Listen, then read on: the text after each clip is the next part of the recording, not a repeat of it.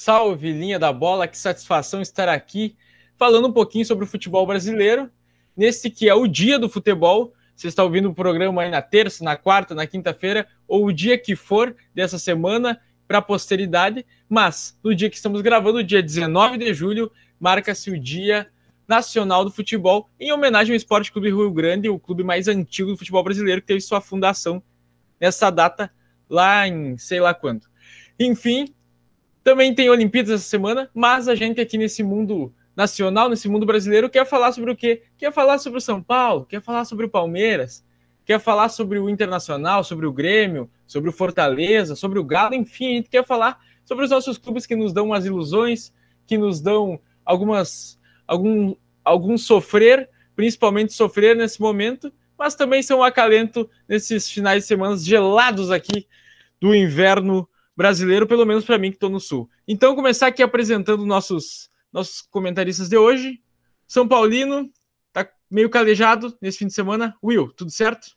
Boa noite, boa noite a todos. Boa noite, boa tarde, bom dia a todos. Cara, eu tô não tô calejado não, mas eu tô meio pensativo quanto ao futebol paulista. Eu tava pensativo, então fui no pagodinho para me encontrar. Ah! Matheus, Matheus Bauer, Colorado, fala. Bom dia, boa tarde, boa noite. Eu tô nesse fundo de praia aqui mais aleatório que o Patrick ser titular do Internacional. Patrick é uma estrela, já diria ao cara que escreveu Bob Esponja, que eu não sei lá. O nosso palmeirense, o único cara que, desde o início desse programa, do Linha da Bola, que já tem alguns vários episódios, antes se chamava é, de outra forma, mas desde o início de, de, alguma ideia de podcast aqui no QL, é ele o cara que é plenamente feliz nessa turma. Palmeirense, Oscar Coara, segue o líder, fala aí pra gente. Bom dia, boa tarde, boa noite, com muita alegria e coração quentinho para todo mundo. Líder, segue o líder. Como diz o mano lá, segue o meu pau. Pau com L, para não dar errado. Sensacional, Oscar. É, sem medo de zicar, né? O Oscar, essa, esse final de semana, ele quebrou um tabu. Ele assistiu o jogo do Palmeiras e o Palmeiras ganhou. Então agora ele tá querendo partir para outro tabu, que é o de falar segue o líder e a equipe seguir vencendo, seguir líder e poder ser campeão. Vou Ou falar não, que. Pode Pode também quebrar. É. Não, não, vai tranquilo. Tudo nosso. Pode também só ser uma zica aí, né, Will? É, então, ele pode também estar tá querendo quebrar o tabu da Libertadores contra o São Paulo. Bom, bom ponto que a gente vai falar aqui. Mas vou mano, passar aqui. Mano, não bagunça o rolê, mano. Deixa assim que tá dando certo. Deixa assim que tá dando certo. Vou passar aqui rapidamente, então, a tabela do Brasileirão, a classificação nesse momento, que tem o Palmeiras líder com 28 pontos, logo atrás o Atlético Mineiro com 25 pontos, Atlético que venceu de virado o Corinthians essa rodada, Fortaleza é o terceiro com 24, 24 também o Bragantino em quarto. Quinta colocação, o Atlético Paranaense com 20 pontos e o Flamengo que goleou por 5 a 0 o Bahia nessa rodada, a estreia do Renato Portaluppi no Campeonato Brasileiro, dirigindo o Flamengo, e também a estreia do Gabigol no Campeonato Brasileiro, fez um hat-trick, pediu música, do Fantástico, Flamengo é sexto lugar do campeonato nesse momento. Com 18 pontos, assim como o Flamengo, o Ceará está em sétimo, 17 pontos o Bahia em oitavo, o Fluminense também tem 17 em nono. Em décimo, fechando a primeira parte da tabela, o Santos com 16 pontos. Na segunda parte da tabela, temos o Atlético Goianiense com 15, com 14 pontos, Corinthians é o 12 e o Internacional é o 13 O Juventude é o 14 com 13 pontos. O São Paulo apesar da derrota, está fora da zona de rebaixamento, 15 com 11 pontos, e o Sport, que acabou de vencer o América Mineiro, tem 10 pontos. O América Mineiro abre a zona de rebaixamento com 9, o Cuiabá vem logo atrás com 9 pontos também. Penúltimo colocado, o Grêmio, saiu da lanterna e venceu a primeira nesse campeonato, a gente vai falar do Grêmio hoje, 6 pontos, e a Chape, lanterninha com 4 pontos. Paulo, Tive, teve uma queda na minha conexão aqui. Pode repetir os últimos dois colocados, por favor? Claro. Temos o Grêmio em penúltimo com seis pontos e a Chapecoense com quatro pontos é a última colocada. É isso aí, Matheus. Isso aí, muito obrigado. Tava com problema de conexão, mas só me confirma, o Grêmio em 19 colocado, né? Penúltimo. Grêmio 19 colocado. Perfeito. Isso é um absurdo. E algo muito, é, acho que histórico, a dupla Grenal, Inter e Grêmio venceram nessa rodada, os dois. Eu não lembro a última vez que Inter e Grêmio venceram juntos, numa mesma semana. Sem contar que o Grenal veio para para acertar a casa, o que parece, né? Foi um 0 a 0 ali, desde então os dois estão sem tomar gols. Mas a gente vai falar do Grêmio mais para frente. Vou trazer aqui antes é, a parte de cima da tabela, porque ela tem algo que nos interessa muito, interessa muito ao Oscar, que é o nosso representante lá na parte de cima da tabela. Palmeiras, o porco, líder, mas se temos um Palmeiras que vai se solidificando junto com o Abel Ferreira no comando, temos algumas equipes que elas vão chegando. Destaco duas: Galo e Flamengo, que não só por essa temporada, o Galo já tinha uma expectativa do ano passado com o São Paulo, e dessa vez, novamente, é um dos candidatos ao título. O Flamengo, com o Renato, começa a buscar é, o lugar que, ao que todos nós imaginamos, é o dele na tabela, que é o da, da disputa do título.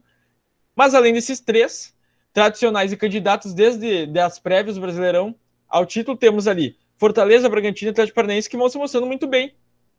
Fortaleza venceu São Paulo. E eu queria começar por ti, porque tu viu de perto esse Fortaleza. O que dá para esperar dessa equipe? Boa, boa, boa para nós. Então é o seguinte, Fortaleza ele tem se mostrado um time bem ajeitado, né? Um time compacto, se defende bem, tem um meio campo experiente, ao mesmo, tempo, ao mesmo tempo leve, e um ataque com artilheiros, fazedores de gols. O Robson, o Wellington Paulista, o David está fazendo bastante gols, participando bem dos jogos. Né? Eu espero que o Fortaleza ele sim vai brigar por uma vaga na Libertadores. E nada além disso, cara. Fortaleza tem algo muito interessante que é, o, que é um treinador que eu acho que ele casa muito com o estilo que o futebol sul-americano tem de melhor. Intensidade. Não estou falando aqui que outros estilos de jogo podem, não, não vão dar certo no futebol sul-americano, mas eu acho que o que mais potencializa as valências dos nossos jogadores aqui é isso. É tu explorar a intensidade. Fala, Matheus. Eu não sei se esses outros estilos do, do futebol sul-americano vão dar certo, mas o do vôlei vou dar, né?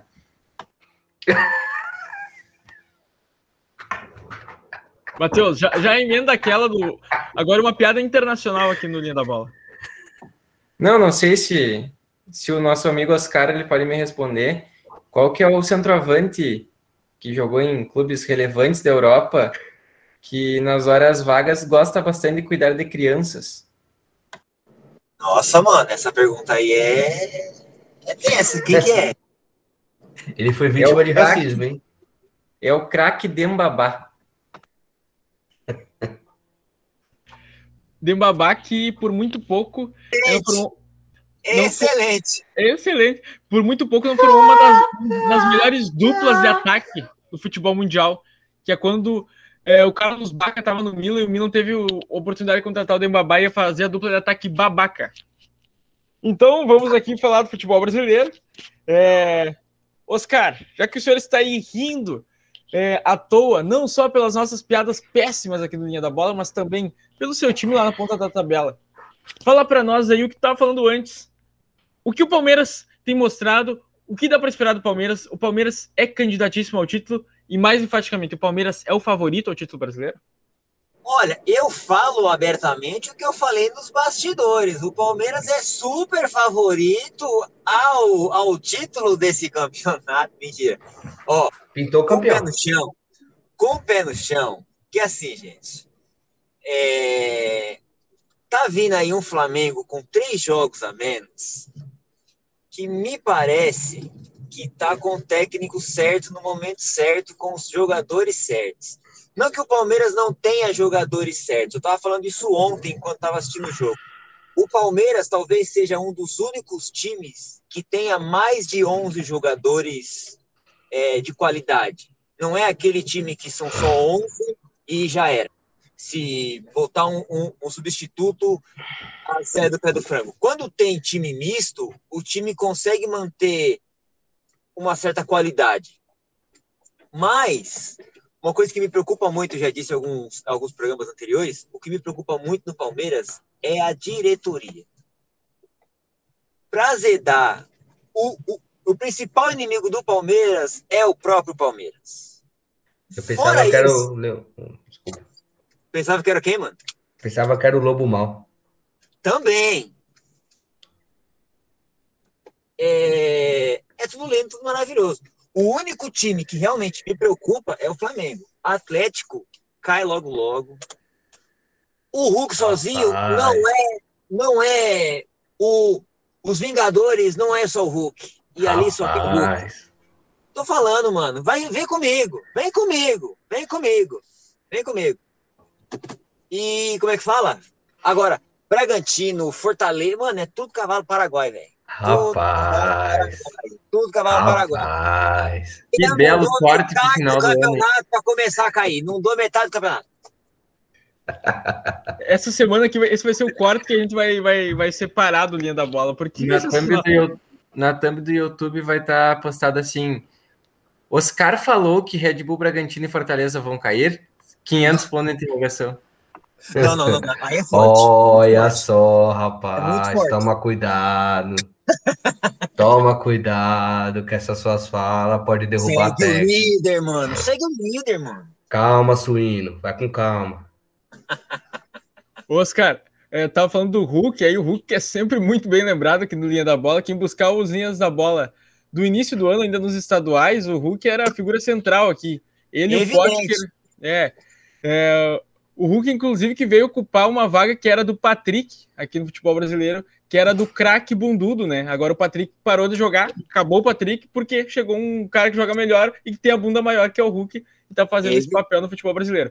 Mas melhor, o melhor glúteo do campeonato brasileiro, com certeza. Ainda Evidente. bem que o, Rom... o Rômulo não tá aqui, então vou falar o que eu não falaria na presença do Rômulo o Hulk acertar a posição dele. Centroavante.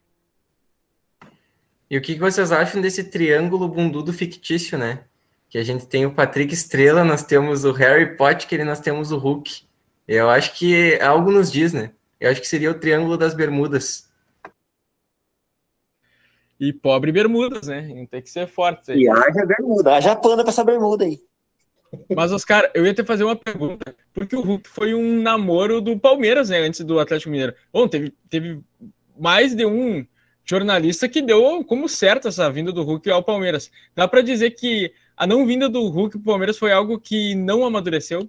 Foi algo que ficou verde?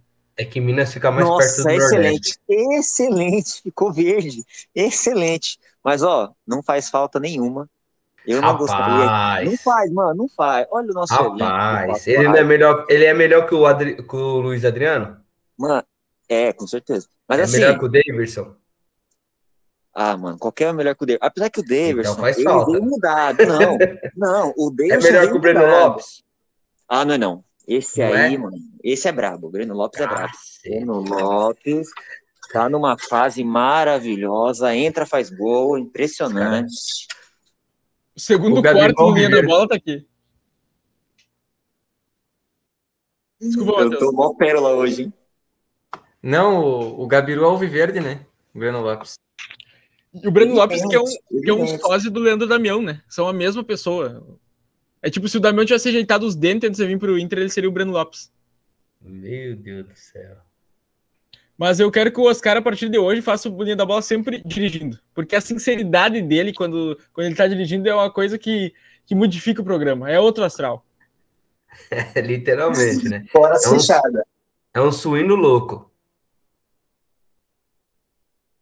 Falando um pouquinho mais sério, não sei dizer, porque hoje o programa aqui quer ver algo sério, bota um terno aí e vai, muda o muda de canal, enfim, quer ver algo que não é sério, vem aqui com a gente no Linha da Bola, porque hoje o programa colocou os quatro os quatro cavaleiros aqui, sei lá, da, da, da resenha, da, da, da, falta de seriedade mesmo. A galera séria do QL não tá aqui hoje e por isso Azaia. tomou conta. A galera do fundão tomou conta do programa, é isso que aconteceu. A gente começou Azaia. a dominar aqui a coisa. Aqui dá o guia da resenha. Exatamente. E aí chegou chegou aqui a estatística do Abel Ferreira no Palmeiras. Porque o Abel Ferreira, por algum momento, foi questionado. E a gente veio aqui trouxe muito sapato para o Oscar falar, como palmeirense. É... E ele sempre, é. sempre defendeu o Abel Ferreira seguindo no cargo, mas teve parte da torcida que não concordava com isso, que fazia um barulho contrário. Aqui tá lá no arroba Kelly Sports, Twitter e Instagram, foi postado nessa segunda-feira. Ele chegou, ah, ele parou de dirigir, cara. Cheguei chegou, na minha residência. Cara, é. Pronto, agora sim. Já vou, já vou levantar aqui a bola para ti, então, Oscar. Abel Ferreira no comando do Palmeiras, 76 jogos, 43 vitórias, 17 derrotas, 63% de, de aproveitamento. É louco. Nisso ele tem 126 gols marcados, o time, no caso, do Palmeiras, no comando dele, 62 sofridos. É líder do Brasileirão, é campeão da Libertadores, é campeão da Copa do Brasil.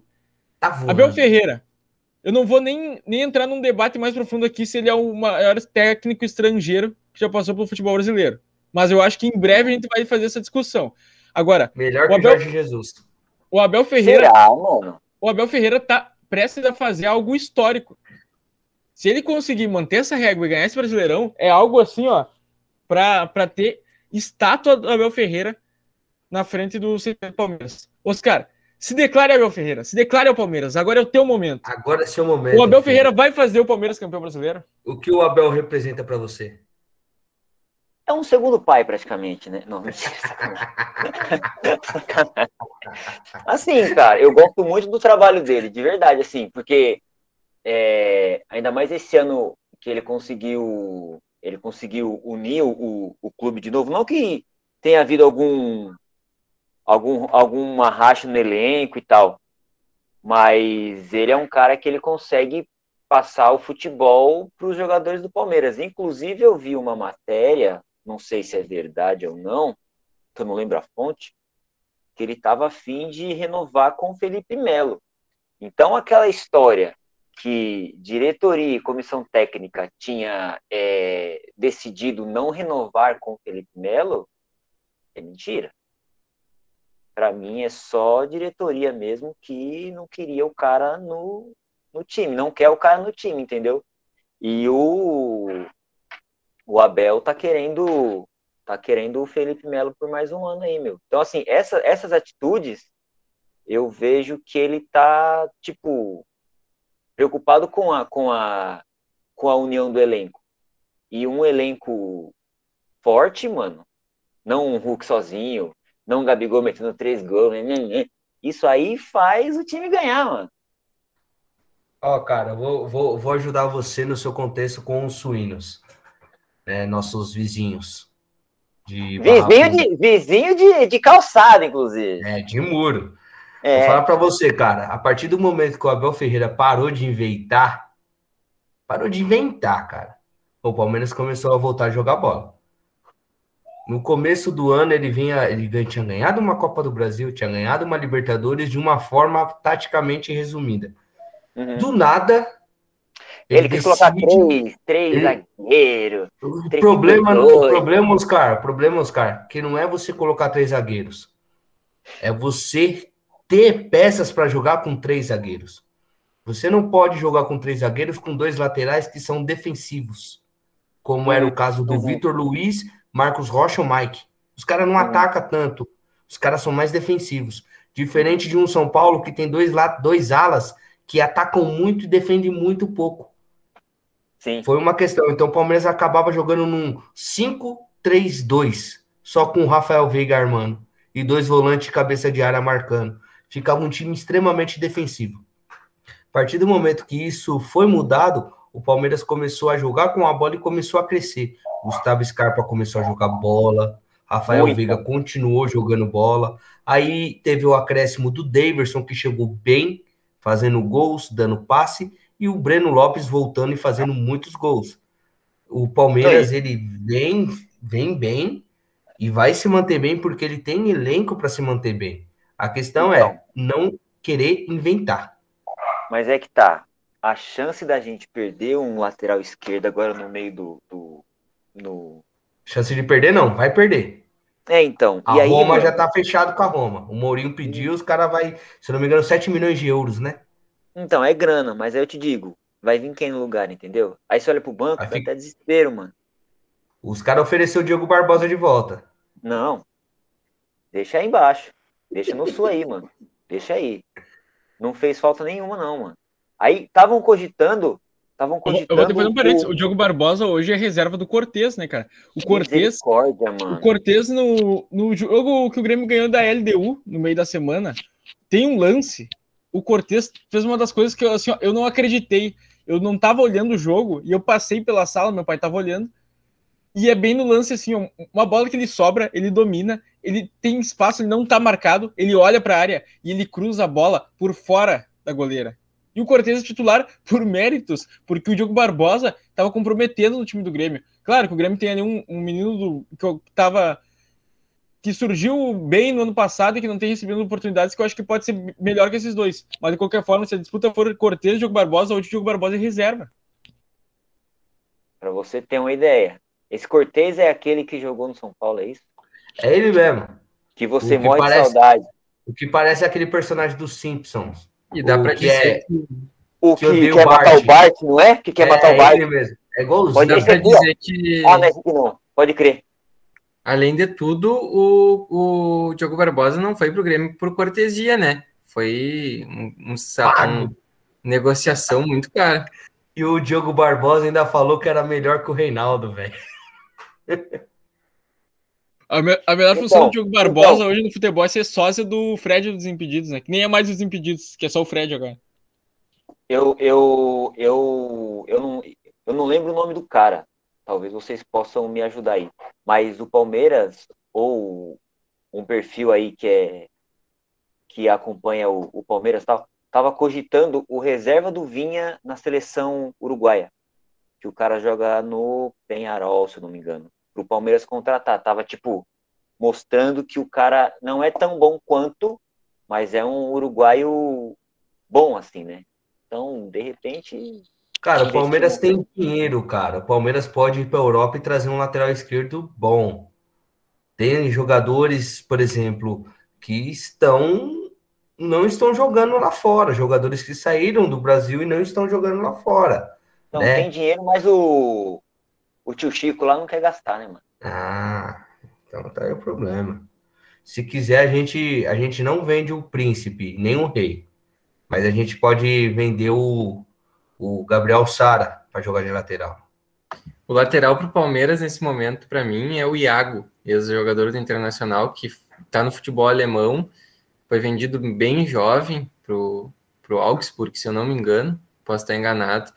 É um cara que não ganhou muita notoriedade na Europa, mas já tinha qualidade e tem agora alguns anos de, de experiência europeia. Eu não ouvi nada nesse sentido de conversas de algum clube do Brasil tentando repatriar ele. Não sei se o Paulo pode concordar essa minha análise, mas eu acho que é um jogador que o Palmeiras poderia ver com bons olhos para substituir o Vinha. Se não olhar a própria base, cara. A base não é possível que a base não tenha um jogador, um jogador promissor ali que possam estar tá, tá chegando. E vai e tem- anos? o Iago tem deve ter essas bases dos 25 anos mais ou menos. Tem menos, eu acho. O Iago de- deveria ter idade para jogar a Olimpíada ainda. É bom Então, jogador. É bom O jogador. mas- moleque nessa idade não vai querer voltar, mano.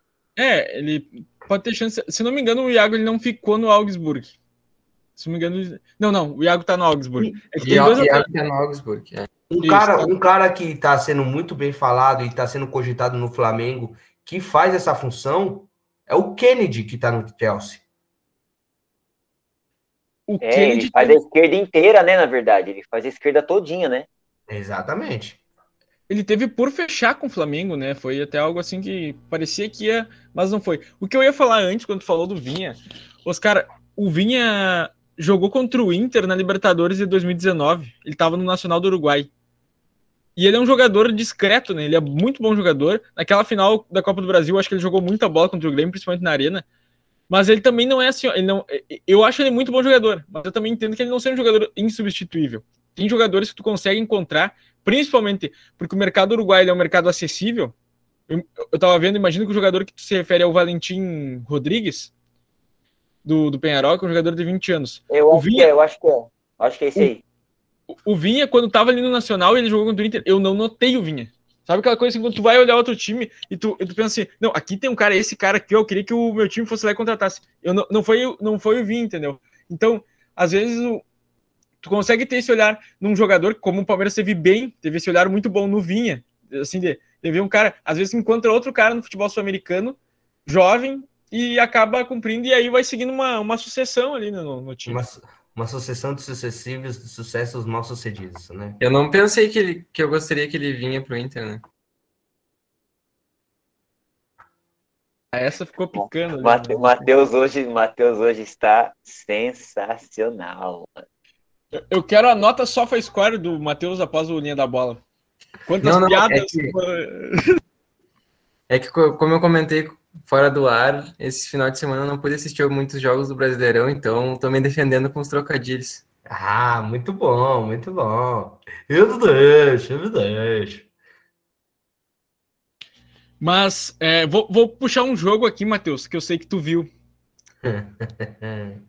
Grêmio e Fluminense. Eita, né? Fluminense jogo, maldito, me lascou no cartola. Primeiro, é, foi uma dificuldade ver o jogo até o final. Foi um jogo, um jogo chato primeiro tempo do jogo, é, não, primeiro que tinha Jean-Pierre de um lado e Ganso do outro. Aí tu pensa, não, vai ser agora o futebol aqui, ó. Para quem acha que os caras são o Zico, vai ser o melhor futebol do, do mundo que vai acontecer no Maracanã nessa noite.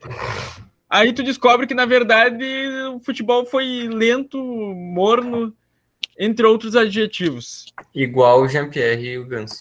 Exatamente, que eram os armadores das equipes, o que explica muita coisa da dinâmica do jogo. Mas no final do jogo, é, independente se, se por um. Aqui no da bola falasse por uma cabacice ou não do jogador do Fluminense, o Grêmio arrumou um gol, né? O Grêmio conseguiu sair do, da condição, porque na situação que o Grêmio tá, e não é muito diferente da do Inter, que é o meu time, não é muito diferente do São Paulo, que é o time do Will, antes de tudo precisa vencer. E o Grêmio conseguiu isso. Matheus, tu acha que o Grêmio ainda vai passar. Ao, ao, qual é o caminho que o Grêmio ainda em que estágio desse caminho, elaborando melhor a pergunta, o Grêmio está para sair dessa situação? Nem só do rebaixamento, mas para conseguir focar em outras coisas no campeonato. O Grêmio tá num, conseguiu avançar de fato. O Grêmio vem a três jogos aí, dois no Brasileirão, mais um na Sul-Americana, que fez em, de nove fez sete pontos. Então, uma ótima campanha seria esses três jogos. Porém, o que esses três jogos, e principalmente esse contra o Fluminense, indicam do Grêmio? Eu acho que o jogo de sábado teve um lance capital e sintomático para o Grêmio. No momento que o Martinelli comete aquela grande cagada, digamos assim, e, e, e tem o pênalti o Grêmio no fim do jogo, depois de, de estar muito mais próximo de tomar um gol do que de fazer um gol, acha uma situação real na, na bola o Pinares, eu penso eu penso comigo, se o Pinares erra esse pênalti, é, temos sinais de que o Grêmio vai uh, realmente ter que fazer muita força para não cair. Já me veio à cabeça aquele pênalti do Valdívia contra o São Paulo em 2016, quando o Inter, que o, que o Valdívia errou pelo Inter. Me veio à cabeça o pênalti que o Thiago Neves erra contra o CSA na campanha do Cruzeiro.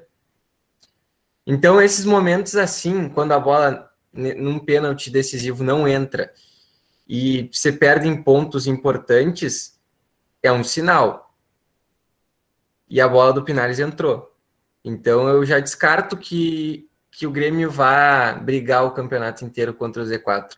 Eu já não acredito numa queda do Grêmio. Por isso que eu estou curtindo esses últimos momentos do meu rival no Z4. Eu acho que para mim, é muito interessante como Colorado, e assim como Paulo, uh, que esse momento ele retarde, que o Grêmio demore para sair do Z4. Esse é o pensamento que eu tenho como, como, como torcedor.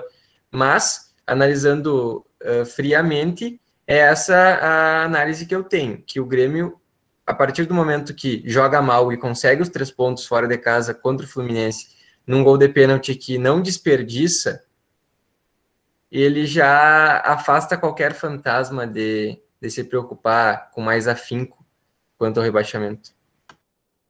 Eu acho que tu resumiu muito bem o mesmo sentimento que eu tive na hora do pênalti. Quando sai o pênalti assim, E até foi algo bem estranho, porque era um lance que o Grêmio não esperava. O Grêmio não esperava que fosse pênalti. O Alisson estava saindo da área e o jogador do Fluminense acabou cometendo a falta. Desmarcou a falta e depois o VAR. E aí, parabéns à tecnologia, viu que era dentro da área deu pênalti. Mas era um lance que o Grêmio não ia reclamar. O Grêmio não, não, não tinha reclamado já já estava pronto para cobrar como um falta. E aí, quando sai isso, eu, eu penso assim: ó, se errar hoje é porque vai cair ao Grêmio não errar, eu fiquei com o mesmo, com o mesmo sentimento que tu. É o é, é, postergar. O Grêmio, o Grêmio não, não vai cair. O Grêmio não vai cair. É, um dos motivos é que tem muito time fazendo força no campeonato. Acabou agora há pouco o Sport e América Mineira, e ali tem dois candidatíssimos. Eu até não esperava isso do América, mas perder para o Sport em casa, que para mim o Sport é o pior time do campeonato, tecnicamente. Conseguiu ganhar do América, alguma coisa na América não, não tá certo. E aí também o esporte, no último campeonato, já não era, já era candidatíssimo a cair e conseguiu sobreviver assim, na falha dos outros. Vai lembrar o jogo mais emblemático que é contra o Inter ali no final do campeonato. O Inter era ganhar e correr pro abraço do título brasileiro. O Inter entrega o jogo em casa para o esporte que ali se livra do rebaixamento. Mas, fechado esse parênteses, e aqui trazendo um pouquinho para o São Paulo também. E pro, só, pro só, só antes, rapidinho, para falar do Grêmio, a sequência do Grêmio também ajuda muito a ele se reencontrar. Estabelecer, né? É, a ele se porque é América, Chapecoense e Bahia, que é oitavo, mas é saldo menos um. Mas é aquilo também, Oscar. Da mesma forma que ele pode se restabelecer, ele pode se quebrar ainda mais. Não, exato, exato, exato. Ou, ou estoura, ou, mano, ou sobe pra lua, ou desce pro, pro inferno, mano. Porque Exatamente se perde pão desses três aqui, mano, e aí o mais provável, nem é provável porque é fora de. é, é em casa. Mas o que, olhando a tabela aqui, o, o mais preocupante é o Bahia. Vai que baixa o espírito cagão nos caras lá. Então, mais preocupante, entendeu? Mais preocupante porque, mano, é, é o oitavo colocado. E, Mas... jogar uma polêmica no ar também. Pode, pode completar, desculpa. Mas a, a, a chance de, de, de conquistar nove pontos é muito grande. Sim. Jogando uma polêmica no ar, o, o ex-vice-presidente Celso Barros, eu estava comentando até com os meninos aqui no, nos bastidores, ele deu uma chapuletada no ganso. Né? Não sei se vocês chegaram a ver. Maravilhoso. Ele falou assim, ele falou aí, mais uma vez. Tá no Insta do QL. Exatamente. Mais uma vez o Meia Gança reclamou ao ser substituído. Quem deveria reclamar é a torcida do Fluminense, porque o atleta em dois anos e meio de contrato não jogou nada. Além disso, é um sonso. Gosta de derrubar técnicos e até dirigentes. Ele procurou me indispor com o grupo porque não se conformava com a saída do técnico Fernando Diniz. Rapaz, vou falar para vocês, esse Fernando Diniz é um cara, deve ser um cara muito bom com o jogador, velho. Porque todo mundo briga com os dirigentes para ele ficar, velho. Não é possível. Deve ser aquele. Deve ser aquele amigo que passa pano para todo mundo, dá dinheiro pra rapaziada. Não é possível, velho. Não é possível, certeza, não é possível. E, e, um baita técnico, porque transformou o Marcos Guilherme, que tropeçava nas próprias pernas aqui no Rio Grande do Sul, num dos artilheiros do campeonato. Tá lá na lista dos artilheiros como um Mas, cara, o Marcos Guilherme nunca foi um mau jogador, velho. Eu discordo. Eu não eu discordo. Eu, eu ouvi, ele jogou bem no Atlético Paranaense, onde ele foi revelado. Ele na, no São Paulo ele fez boas partidas, excelentes partidas. No jogo contra o Botafogo, ele foi um dos caras que fizeram a virada, fez o São Paulo virar para 4-3 com dois gols entrando no segundo tempo, faltando 20 minutos para acabar o jogo. Ele meteu dois gols. Tipo assim, ele é um jogador que tem que ser aproveitado, tem que ser bem, tem que ouvir da forma que ele joga. Não um técnico pegar ele e falar assim, ó, amigão, você vai jogar aqui. Não é assim que funciona com ele, velho. Ele tem que jogar na posição que ele gosta de jogar. Senão ele não rende. É, mas tu tem o cara que é melhor tecnicamente, tu vai privilegiar o que é melhor tecnicamente. Não tem como. É, não. O dia que o Inter precisar se adequar ao Marcos Guilherme, o modo é jogar aí e para tudo, né? É, eu acho que tinha jogadores muito melhores que ele naquela posição e que bancavam para ele por nenhum motivo. Ele performava mal, ele irritava o torcedor, ele uh, não deixava que alguns bons valores surgissem por, por ser um cara que estava ali e que nunca e que nunca mostrava uma participação a gol, uh, fazia um gol, mostrava que, que ele estava ali de fato, além de não só cumprir a tática e marcar o lateral adversário.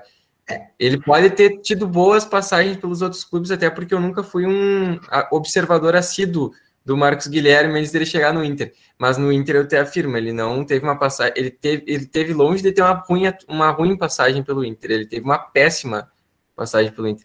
Todos os torcedores colorados que eu conheço, uh, olha, é, eu não sei assim o, o como e o que como... gosta é canalha.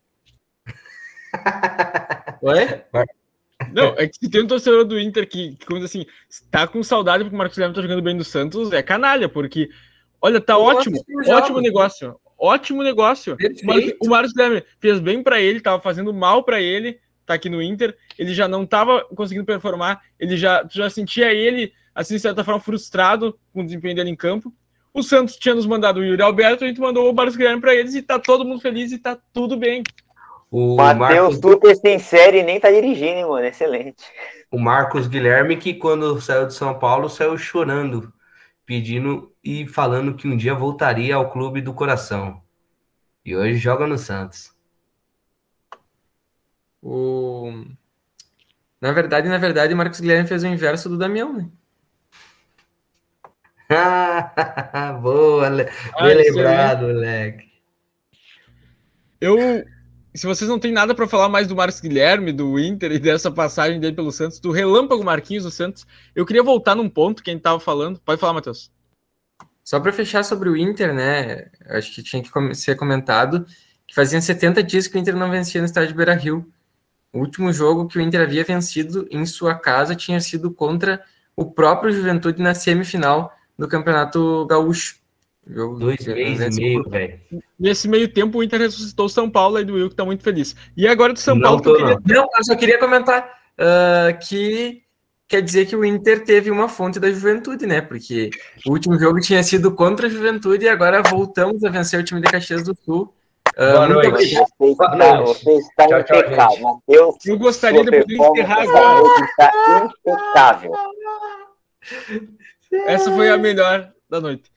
Mas, cara, tá é... agora tirando um pouquinho a galhofa de lado, o... a zona de rebaixamento para equipes como o Inter, como o São Paulo, como o Grêmio, principalmente, e até o Corinthians, dá para colocar no bolo, ela, ela é muito assim, quando a gente fala de, de, de que, que a equipe está se afogando no rebaixamento, ela é muito isso, né? Eu olho para o Matheus ali que está com um fundo de um, de um mar bonito, e quando ele dá risada, parece que ele vai se afogar as equipes grandes, elas, elas não. Elas, ao, ao pensarem em zona de rebaixamento, é algo muito difícil. Porque é como se a gente tivesse assim, sabe quando a gente vai um pouquinho mais fundo do mar do que o limite lá que, que dizem, além do, da, da água, além do, do, do joelho ali. A gente vai um pouquinho, vai com a água na, na barriga, mais ou menos. E aí vem aquela onda que te tapa e tal. Cara, é isso. As equipes, elas não sabem, elas estão brincando e elas não sabem até onde que elas estão, que, que, que, é brincadeira e até onde que pode ficar sério. É por isso que a gente não consegue fazer uma discussão tão boa de, por exemplo, ah, São Paulo e Inter tem que priorizar Libertadores porque não vão ganhar o Brasileirão, não vão ganhar. E mas aí a gente olha para trás e, ó, e pode não ganhar, mas pode cair. O Grêmio, ah, o Grêmio tem que ir lá e tem que meter a faca na Sul-Americana porque é um título acessível, o Grêmio tem chance, largou bem. Esse jogo contra a LDU pode ter uma chance de beliscar um título, mas aí, olha, ainda está no rebaixamento eu tô muito louco ou é isso mesmo, assim? A zona de rebaixamento é algo difícil de fazer decisões, de fazer escolhas. Cara, a zona do rebaixamento para um clube grande é como se fosse assim, ainda mais quando se está no começo de um campeonato, estão atingindo o segundo quarto do campeonato. O clube grande ele tem uma pequena soberba. A qualquer momento eu vou sair daqui. É isso que eu vejo. É isso que eu e vejo principalmente. Certeza, com... convicção. Tem convicção nisso aí. Não, eu tô aqui porque eu quero, saio quando eu quiser. É Exatamente. É eu, a qualquer momento eu vou sair. Porém, eu vejo em alguns clubes que isso não aconteceu, né? Alguns clubes grandes que caíram. Dentre todos, só ficou-se São Paulo, Santos e Flamengo, né? É tipo um vício. Exatamente. É, Em contrapartida, a gente tem outras equipes hoje, Cuiabá, Chapecoense, América, Esporte, elas são equipes que elas começam o campeonato de certa forma sabendo que essa é a disputa delas. Muitas vezes surpreende positivamente.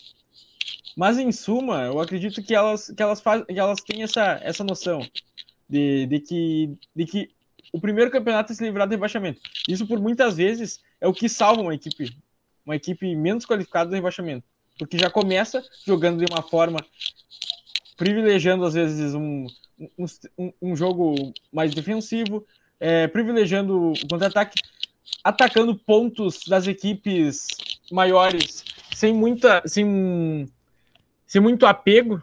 Por exemplo, ah, tem Vou jogar contra o São Paulo, eu jogo de uma forma olhando os erros do São Paulo. Vou jogar contra o Inter, eu olho de uma forma olhando os erros do Inter. Eu vou querer fazer o meu sistema de jogo e, a, e querer vencer com o meu sistema de jogo qualquer time. Não, eu vou, vou me adequar. Então tem esse efeito. E isso muitas vezes salva. Agora, eu vejo que essas equipes, nesse campeonato em específico, elas estão salvando as equipes grandes. Esses quatro que já foram citados: Inter, Corinthians, São Paulo e Grêmio. Tem campanhas, é, tem até os, assim, o anímico do time como times que, que poderiam cair em, em outros anos. Esse ano eu já consigo ver um cálculo menor de rebaixamento. Vejo que com 41 pontos a equipe vai escapar do rebaixamento, porque as equipes não estão somando pontos, é muitos empates, é, é muito tropeço em casa. Nessa 12 segunda rodada a gente teve duas equipes apenas vencendo em casa, Inter e Ceará. E isso tudo tem uma, uma influência muito pesada nessas equipes. É, Cuiabá, Chape, América, Esporte e vai chegar mais alguém ali nesse bolo. É por aí mesmo. Essas equipes são candidatíssimas. Quem mais vocês acham que, que vai disputar o bolo e, eh, do rebaixamento? E, se, enfim, se dos grandes, qual que poderia ser o, o, o favorito ao contrário, o favorito a cair? Mais... O, Corinthians é um grande candidato, hein? Corinthians é, é um candidatíssimo a cair, cara. Corinthians vai. Eu espero que não caia. Eu espero, eu espero com força. Eu espero com força. Eu quero mais clássico. Porque assim, mano, o gol que o Jô perdeu no final de semana não é gol de time grande se perder, mano. Cara, o, foi como o Mano falta. disse. Foi como o Mano disse. O, a derrota do Corinthians se deve ser ao Jô, velho. Dois lances capitais para um centroavante se perder. É, os dois lances do gol. Ele Cara, bateu o primeiro, o goleiro espalmou, a bola resvalou na trave, sobrou para ele de novo e ele vai, me perde o gol, ele o gol. Eu quero mais é que se lasque. O segundo, o segundo lance ali, que é o mais inacreditável, o João, assim, ó, ele entrega o, o como fisicamente ele já não tá, não tá bem. Aquela é uma bola de ajuste de corpo. O cara já... um jogo que foi leve por muito tempo, um centroavante é. magro, fininho. Aquilo ali, ó, ali o jogo ele, ele demora a se virar. Aquilo ali é, é, é um lance assim que era pro jogo fazer dando risada. É, é incrível. Você vê que a idade chegou, né? Já não tem a e os cara quer trazer E os caras querem trazer ainda os, o.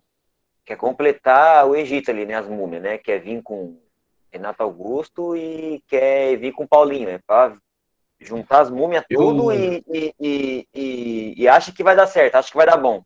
O mesmo para comentarista. Aí, para aí, para aí. É pro Master.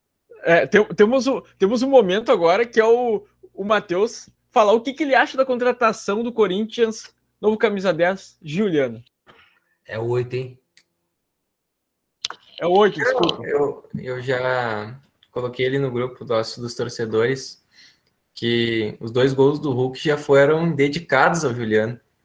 E a partir de agora, toda derrota ou perca de pontos do Corinthians no campeonato, eu venho nesse programa dedicar ao nosso querido Juliano aí, que, que já trocou o Inter para jogar naquele outro time azul lá de Porto Alegre e agora troca o Inter para jogar pelo Corinthians. Então, um grande abraço ao Juliano. Fica a gratidão por ter é, jogado bem na, no bicampeonato da Libertadores, mas é aquele, aquela pessoa que a gente não precisa nem cumprimentar se a gente cruza na Mateuzinho, rua. deixa eu falar para você. Ano que vem, o Juliano tá acertando com quatro anos de contrato? Mas é um ano bissexto, então. Eu acho que são três. Três anos? É, eu acho que vai disputar só duas Série A, viu? Ano que vem disputa a Série B, viu? Ah, é, certeza. Certeza e eu torço com força. Eu vou ficar muito triste. Eu também, eu também. Bom, mas vai ser a Série B vai ser bem disputada, hein, cara? Ó, Série B vai ter Botafogo, Cruzeiro. Cruzeiro, Isso é um grande quarto. Ponte Preta, vai ter Corinthians, vai Guarani. ter Chapecoense, com certeza, Guarani, Guarani vai subir. Sport Recife, maravilhoso. A ponte cai pra C. Não, pô, tem que manter ela na B lá só pra ter um, um, um A campeonato. Ponte mais Preta tá em penúltimo na Série B e tá complicado a situação, hein? É, é bom que tem um goleiro bom pra cacete lá no gol lá. E os caras vai querer vender a preço de banana só pra pegar um dinheiro, viu? É, é bom que o goleiro que tá na zona de rebaixamento da Série B, ele tá sendo treinado, né? Mas vamos falar um pouquinho de Série B, porque apesar do Léo, nosso representante vascaíno, lá no grupo não poder se fazer presente, eu acho que é válido, porque a, a gente postou nessa segunda-feira nas redes do QL os artilheiros e, e também a classificação da Série B, já que a Série A somente teve, teve fim sua rodada, 12 rodada no finalzinho agora da segunda-feira, no início do dia a gente postou da Série B. E a gente tem um Náutico liderando. O Náutico venceu o campeonato estadual e quebrou um jejum ali em cima do esporte. Eram 53 anos sem vencer a final do Pernambucano em cima do maior rival, né? Acredito eu. Mas a gente tem logo atrás o Curitiba, o Guarani e o CRB fechando o G4. Aí a gente tem um fato curioso, que é o Goiás Náutico demitindo invicto, hein? é, Náutico o Náutico invicto. Assim como o Bragantino invicto na Série A. É, o Goiás demitindo o Pintado tá na quinta colocação com o time, que teve apenas duas rodadas, duas derrotas no Goiás. E foi demitido. É aí que acaba, o- é aí que acaba o clima do elenco, velho. Essa situação mata o elenco, cara. Hum, desculpa. Ah, eu, eu acompanhei pouco, mas acompanhei alguns jogos do Goiás. Ele ganhou do Vasco no Serra Dourada, né? Ele empatou 0 a 0 e foi empatou 0 a 0 com o Londrina em casa e foi mandado embora, cara. O Pintado é um Serginho? excelente. O o Pintado foi tirado do. Os caras contratou o Pintado da Ferroviária, que é, virou um clube empresa, com grana. Cara, é, é, é inadmissível essa situação no Brasil, velho. Isso aí E o tem coisas que não foi- dá pra entender. Foi o técnico do acesso do Juventude no passado. Juventude que Sim, tá, que tá fazendo uma campanha até dessas equipes que subiram sólida, ao menos. Acredito que vai acabar disputando igual em algum momento o Z4, mas de qualquer forma, assim, me traz uma confiança. O, o, o Juventude tem sistema de jogo, tem alguns jogadores de qualidade ali, Matheus Peixoto no ataque, bom jogador. Paulinho Boia tá jogando bem. É, o Wesley é um, um jogador que eu não conhecia até esse ano e, e, cara, joga muito bem ali no meio campo, então o Juventude tá se mantendo e um pouco é da base do time do Pintado. O cara é demitido com duas derrotas do Goiás. O Goiás, para mim, caiu ano passado, não tanto pela qualidade técnica do time, tinha times piores que o Goiás, eu já falei aqui do esporte no início do episódio, mas o Goiás caiu porque trocou muito de técnico. Trocou muito de técnico. O Barbieri passou pelo Goiás, o Enderson passou pelo Goiás, o Ney Franco passou pelo Goiás, tudo isso, no, tudo isso em um turno do campeonato. Qual que é aquele menino dos anjos lá? O dos anjos? A Hélio dos Anjos. O Hélio dos Anjos, que é o, Largue. o Hélio dos Anjos, que é o cara do Náutico lá, né? O Pintado, ele tá desde o começo aqui da, da campanha Desde- no Goiás. Ele Ele... saiu da Ferroviária logo que ela foi eliminada do Paulista. É, porque a campanha do Goiás não é de toda ruim, né, meu? É um dos que Não, é um dos que é. Nada menos, ruim. é um dos que é um dos que menos perdeu aqui no, no, no, É. no campeonato. Aqui tem Vamos- derrotas vamos- só, né? Vamos se colocar, o Goiás está melhor que Vasco, Ponte Preta e, Bota- e Cru- e Cruzeiro. Vasco, Sim, Vasco, Botafogo e Cruzeiro. sim, sim, sim, sim. É, vamos pegar até esses, esses times que tu falou. Essa é a Série B com mais campeões brasileiros, né?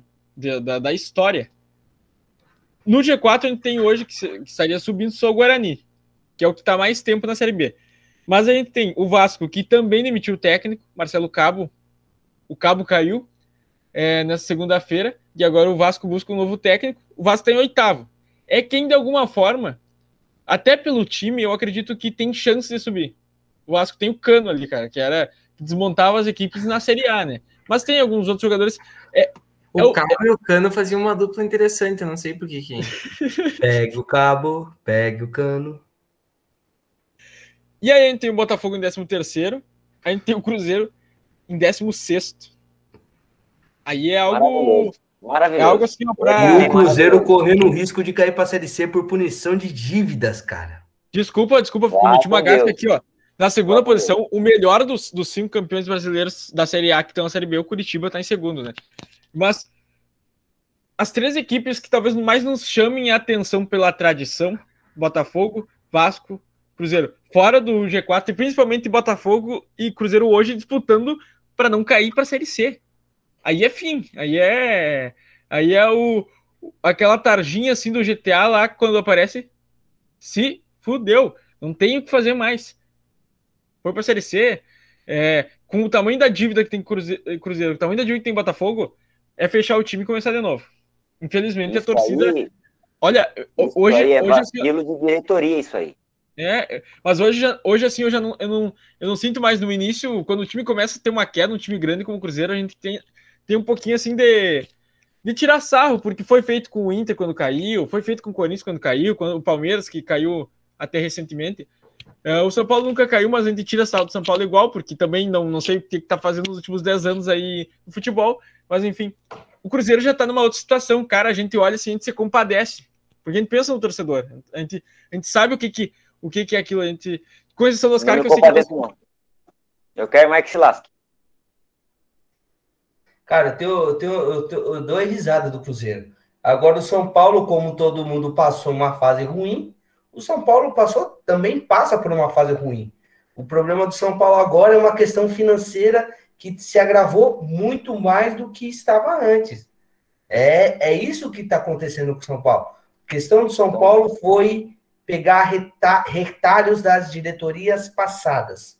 Soberba, Elas é soberba. quebraram São o São Paulo é soberba. O problema do São Paulo foi soberba, naquele negócio de soberano. Mas né, é soberba. Soberba. Soberano. É soberano. Eu quero falar sobre o líder da Série B, o Náutico. Eu tenho, um sonho, eu tenho um sonho, e eu espero que esse sonho um dia se realize, que é de ver o craque Marinho jogando pelo Náutico. Eu acho que tem tudo a ver, não sei o que vocês acham. Ou pelo Remo, né? Perfeito. Eu tenho, eu tenho Ou uma pelo bronca, Havaí. Eu vou ficar quieto.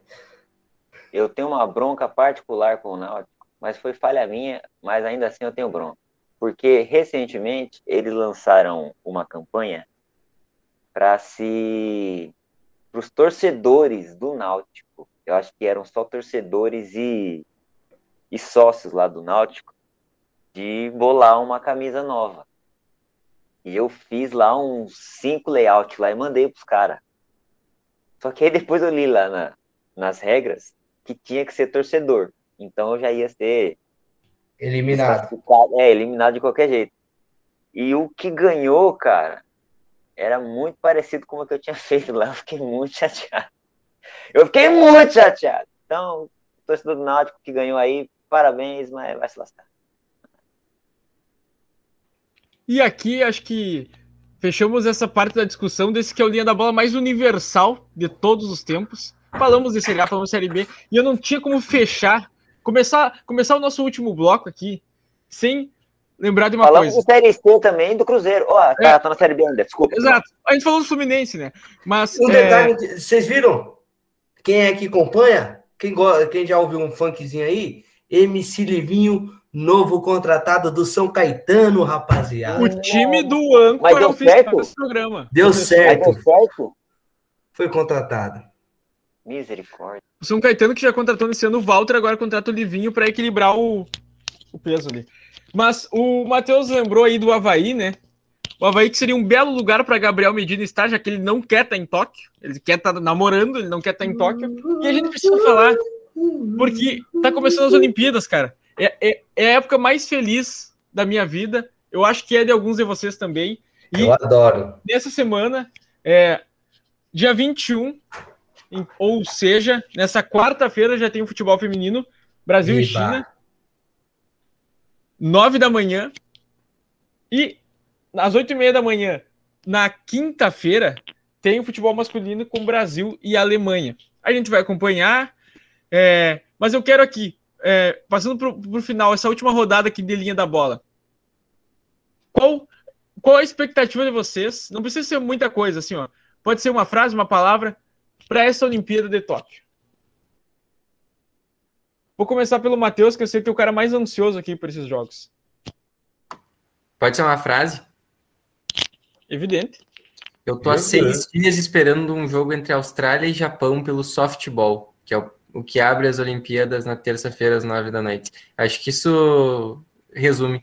Eu não sabia nem o que era softball, para quem não sabe que está nos assistindo aí, é uma adaptação do beisebol. É um beisebol que eles chamam diferente e deve ter algumas regras diferentes. Como eu não sei nem como se joga uh, a Vero o beisebol, eu também não sei como é que se joga o, o softball. Então, é, mas eu vou, a partir de amanhã de noite, eu vou ser o, o maior sommelier de softball do Brasil. Se eu não me engano, se eu não me engano, Maravilha. se eu não me engano, o softball, se eu não me engano, a bola ela é maior do que a bola. Tem que ser mais leve a bola, meu. Não pode um negócio ser mais soft e a bola ser mais pesada. Ela não é de couro, ela é de borracha. De meia. E, e se eu não me engano, é disputado por mulheres. Não é beisebol. Beisebol são homens, softball são mulheres que jogam. Se eu não me engano, posso estar completamente enganado aqui. Então eu vou assistir, cara, que eu sou fascinado por, por modalidade feminina. Eu já vou considerar isso como uma palavra do Will pela Olimpíada, até porque eu acho que é, é, é assim, ó, pro bem do que eles podem não deixar ele falar mais sobre isso, porque o que ele falou aqui antes é improduzível no, no YouTube e, enfim, nas demais redes. Oscar, vou passar para ti. Tua expectativa para Tóquio 2020 que vai ser disputado em 2021? Vai dar merda, o Brasil não vai levar o surf e a culpa vai ser da, da menina lá, que eu não sei o nome dela. Yasmin Brunet, a, A própria. excelentíssima é, filha da grande Luísa Brunet e é, acho que, acho que esposa do Gabriel Medina, né? Acho que não é namorada da esposa. Já Ah, pode e falar, uma, outra, e uma outra regra, rapidinho, do softball, Matheus. Normalmente o beisebol você joga a bola por cima, softball joga a bola por baixo. É isso aí. Eu achei que eu estava ansioso para o softball, mas o, o Oscar tem um regulamento embaixo do braço. Eu só queria deixar claro que eu tive uma sensação, não sei se vocês compartilham dela, que às vezes tornar universal ah, deixa mais dinâmico e mais engraçado. Talvez fique a, a sugestão para que nos próximos linhas da bola a gente tenha uns cinco minutos de um assunto que não seja o Campeonato Brasileiro. Fica aí a minha sugestão no ar, e não vamos poder cortar. Olha, Aca- Acabo de criar o quadro. Cinco minutinhos sem perder a amizade. Olha, vai ser muito legal. Pessoal que acompanha a QL aí, fiquem atentos para as modalidades femininas brasileiras nas disputas. Serão jogos interessantes, onde o Brasil jogarão com times femininos muito fortes. Então, fisicamente. Então, fiquem atentos, tá? Esse foi o Will. E assim a gente vai terminando a linha da bola. Vou passar rapidamente a rodada do Brasileirão. Saímos é, do mundo de Tóquio, desse mundo maravilhoso que é os Jogos Olímpicos, para o mundo aqui do nosso futebol brasileiro, do Brasileirão Série A, que só para o Oscar é maravilhoso, que para o Inter, eu quero que o Inter não jogue mais Campeonato Brasileiro, não jogue mais Copa do Brasil, o Inter tem que jogar outra coisa, inventar uns campeonatos aí, que não aguento mais é, não ser campeão desse tipo de competição. Pode jogar um campeonato chamado Grenal, quem sabe vocês ganham. Bom, a gente ganha. É, a gente, é, o, é o campeonato que a gente mais ganhou na nossa vida. Mas então, é, nessa semana, primeiro, na quarta-feira, o Cuiabá Atlético Goianiense faz um jogo atrasado às 19 horas. E aí, enfim, a 13 terceira rodada no final de semana. No sábado, 5 horas, abrindo a rodada Grêmio e América Mineiro. Às 19 horas tem Palmeiras e Fluminense. Jogo Se interessante. preparem. O Ganhamos. Atlético Mineiro, depois de perder na segunda-feira para o esporte, o Mancini vai montar a maior retranca do mundo para enfrentar o Grêmio na Arena. E que assim seja. Atlético Mineiro e Bahia abrem a rodada do domingo às 11 horas ali para fazer aquela carninha e assistir o Atlético Hulk Mineiro e Bahia, que jogo, hein? meter mais dois gols. Às 4 horas da tarde, horário tradicional no domingo, Fortaleza e Bragantino, Flamengo e São Paulo, jogaço. Não, Que aí- ô, calma aí, corrija isso aí, Paulo. É freguês versus São Paulo. Tá. Versus. São Paulo. A soberba voltando aí, ó. Ó, o soberano aí, ó. Não é soberba, não, cara. É, tem, tem alguns times no Campeonato Brasileiro que entregam seis pontos pro São Paulo todo ano. Inter, Flamengo, Cruzeiro, esses times assim é freguês, velho. Palmeiras, ultimamente. Faz desde 2014 que o São Paulo não vencia no, do Inter no Beira Rio pelo Campeonato Brasileiro. Só queria deixar essa informação. É, e teve, teve um ano que vocês não jogaram, né? Fake Will. É, como eu dei o selo de jogaço aqui pro Flamengo e São Paulo, certamente o jogo vai ser uma bosta. Mas às, 19, às 18h15, perdão, no domingo tem Santos Atlético Goianiense. Também acho que vai ser um jogo interessante. Ao mesmo horário, Atlético Paranaense e Internacional, que é o jogo pro pessoal aqui do Sul, do Rio Grande do Sul, é o jogo que não tem transmissão. Por causa da. É, por causa da, da lei que não permite a transmissão da TNT é, dentro do, do, do, do, do, do estado ali, enfim. Mas isso é absurdo. Com pandemia, como é que você vai ver? Como é que. Mano. Pois é. Porque antes tinha a desculpa de você ter que ir no estádio assistir. E agora? Também não compreendo, mas enfim, fica aí o relato. Tem no rádio e tem algumas outras formas que a galera assiste o jogo. Às 20 horas e 30 minutos tem Esporte e Ceará. Na segunda-feira, duas partidas fecham a rodada. Juventude e Chapecoense, às 18 horas. E às 20 horas, Cuiabá e Corinthians. Que olha, se a gente não tá tão errado assim, é um jogo importantíssimo para outra briga no campeonato, que é a do Z4. É tipo, é tipo semifinal, tá ligado? Juventude e Chapecoense também. Quadrangular, é. Mas, é manos, programa sensacional. Ô, é... Paulo. Pode falar? Chama aí no, no bolão aí da, da Libertadores dessa rodada. Ah, vou, vou, vou ter que fazer isso. Bom, o Fluminense e o Cerro Portenho não se enfrentam nessa semana porque é, teve um triste ocorrido aí, o um acidente com o filho do, do, do Arce, técnico do Cerro Portenho, e o jogo foi adiado. É, então, as outras partidas nós temos São Paulo e Racing, que empatariam 1 a 1 na primeira rodada. Vou começar por ti, Will. 2 a 1 São Paulo. Jogo na Argentina. Oscar. É 1 a 0 Racing. Matheus? 0 a 0 Eu tô indo nesse 0 a 0 aí também. E aí é aquele placar que desclassifica o São Paulo. Foi um jogo bem, bem ruim de assistir o primeiro jogo. Espero que seja um pouquinho melhor. Oh, é... Esse aqui é o tricolor misterioso. O Oscar tá com medo de São Paulo. Ah, não brisa, mano. Mas, Mas... é um time chato, realmente, de, de realmente. Oscar, tu, tu tá tá mais tranquilo, né? Palmeiras ganhou a partida de ida fora de casa. O que, que tu espera dessa volta ter placar para Palmeiras e Universidade Católica? A chance de dar merda é muito grande, porque Rapaz. o Palmeiras quando ganha fora, não, o Palmeiras quando ganha fora, assim, um, um, um gol de diferença é muito pouco. É muito pouco. É a Universidade Eu, Católica, como, cara. Não, não importa. Como o foco é o brasileiro, ao que tudo indica, então talvez o Palmeiras não vá com força total, assim. Se passar, passou, sabe aquelas? Se passar, passou, mas o foco é o brasileiro, manja. Então eu acho que vai ser um empatezinho ali, 0 a 0 bem mequetrefe e já era. O jogo que temos a camisa mais pesada da América, creio eu, e uma das camisas que não entortam varal, ou seja, é, respectivamente, a camisa mais pesada da América, o Atlético Mineiro, e uma camisa que não entorta varal, que é o Boca Juniors. Quem que vai levar melhor foi 0 a 0 na Bomboneira, esse jogo de ida. Agora o jogo de volta, então, é, o Galo deve jogar no Mineirão ou no Independência, não tenho certeza. Matheus. 1 um a 1 um, passa o Boca.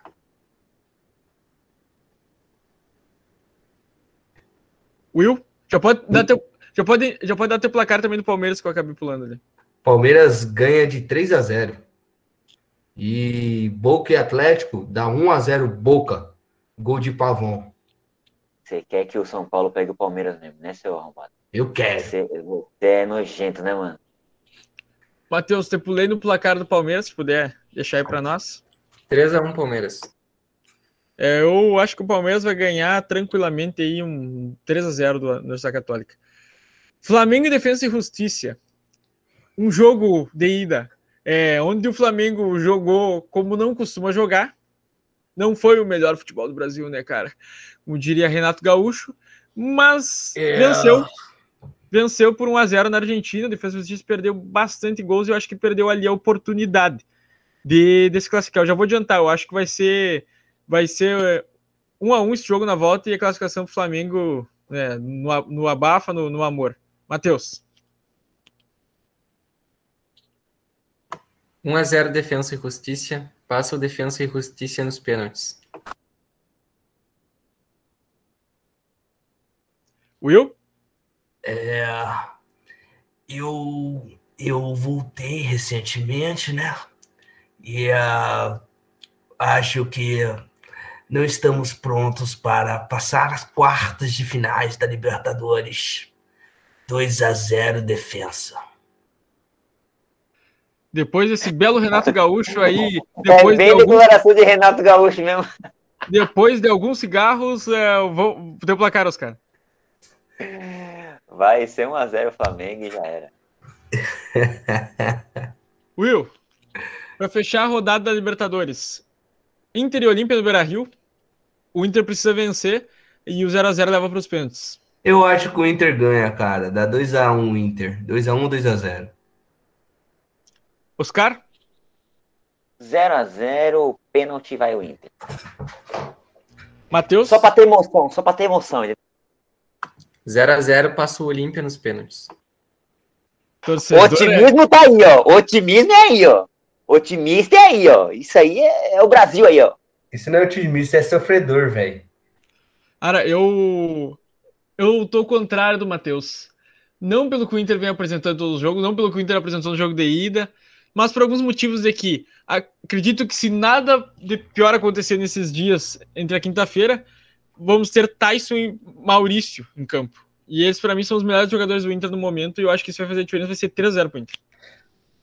O- Pode falar, Will? Eu acho que o Inter ganha não pela qualidade técnica do time do Inter, e sim pela falta de qualidade técnica do Olímpia. É um bom ponto. Inclusive, é um ponto que vale, eu acho, para São Paulo e Racing. Mas, isso vai ser papo pro La Copa, sexta-feira, às 18 horas, nossa live falando sobre a Libertadores, repercutindo daí é, os classificados ou não na Copa Libertadores. Matheus? Não, só que o, tu falou que o Will tinha um bom ponto, né? Talvez ajude o Grêmio no Campeonato Brasileiro. Eu vou doar para eles. Se você que está nos escutando for gremista, por favor, deixa aí nos comentários que tu quer em algum momento participar do Linha da Bola, de repente a gente faz teu encontro com o Matheus, porque como tem eu que sou colorado, e que até nem tenho pesado tanto contra o Grêmio aqui, eu deixo pro Matheus, porque eu acho que ele é muito melhor nisso que eu, em tirar sarro do Grêmio. Bem, Vem aqui pro Linha da Bola, vem debater com o Matheus. Alô, Baltazar, que participava conosco, vem aqui, volta aqui, vem falar com o Matheus um pouco, porque tá um Grenal espalhado. falta. A gangorra Grenal, ela desequilibrou na linha da bola. O Inter tá lá em cima. E a gangorra Grenal, que na vida real já não existe mais, né? A gente, a gente quebrou a gangorra. Não tem, o Inter e o Grêmio nunca tiveram tão, tão mal simultaneamente, eu acredito. Mas passa a régua, porque esse foi o nosso linha da bola. Te liga essa semana. Arroba aquele esportes no Twitter, no Instagram, que vai ter divulgação de uma liga no Cartola FC. Nosso ADM Will vai organizar pra gente. Vai valer alguma coisinha. Vamos casar ali uns pilinhas. Pila, para quem não sabe, aqui no Rio Grande Sul é dinheiro, dinheiro real, é, Pix, essas coisas que vocês falam por aí. É, Gorja, sei lá qual é a gíria que tu utiliza, mas vamos casar uns pilinhos e vamos apostar ali. Vocês nos conhecem, vocês estão vendo aqui a nossa cara. E a gente organiza isso e faz um bolão de torcedor para torcedor no Cartola, numa liga mata-mata. Então te liga lá. E esse foi o Linha da Bola dessa semana. Semana que pode compartilhar até o final de semana, que vai estar valendo ainda o que a gente falou aqui, porque a rodada do Brasileirão é somente no próximo final de semana. Valeu! Segunda que vem a gente tá aqui gravando e na terça-feira tá postado sempre até o meio-dia de terça. Tem um novo Linha da Bola no YouTube e no Spotify, assim como demais plataformas. Fechou, valeu!